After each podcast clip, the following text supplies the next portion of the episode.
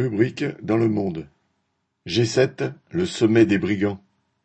Organisé à Hiroshima au Japon du 19 au 21 mai, le traditionnel sommet du G7 a été, plus ouvertement que d'habitude, une rencontre des brigands impérialistes décidés à soumettre le monde à leurs lois et à leurs intérêts.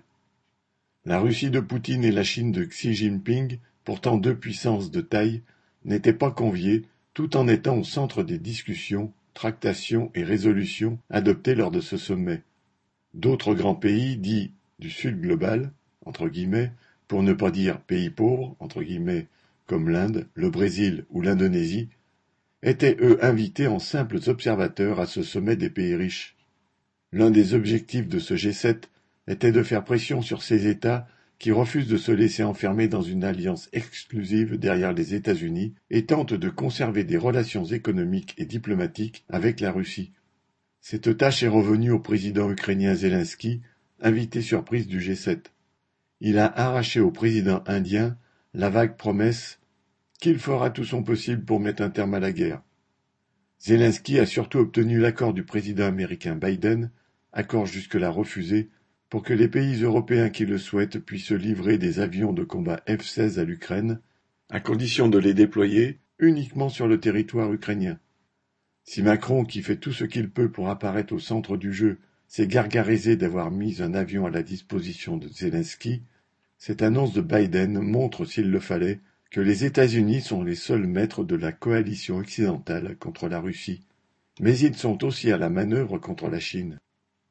Alors que les puissances impérialistes, États-Unis en tête, ne cessent d'utiliser les mesures protectionnistes, les sanctions et les rétorsions économiques ou financières contre les pays qui ne se soumettent pas assez vite aux intérêts de leurs capitalistes, elles accusent la Chine de pratiquer la coercition économique, entre guillemets.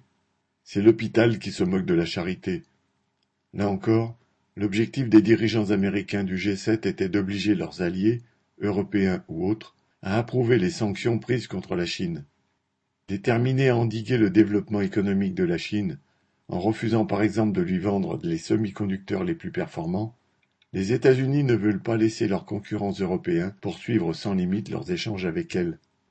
La déclaration de Macron, faite il y a quelques semaines dans l'avion qui le ramenait de Chine, selon laquelle citation, La France ne doit pas être suiviste des États-Unis à propos de Taïwan, a fait des vagues, mais la réalité, c'est que les capitalistes occidentaux n'ont d'autre choix que d'obéir pour ne pas être privés du marché américain et du dollar, monnaie internationale, aussi incontournable l'un que l'autre. Ils prennent donc place dans la coalition, politique et militaire, qui resserre de plus en plus l'étau. Tandis que les sous-marins et navires militaires occidentaux croisent en mer de Chine, c'est cette dernière qui est accusée d'être va-t-en-guerre. Décidément, ce G7 officiellement consacré au maintien de la paix aura rapproché un peu plus le monde d'une guerre généralisée.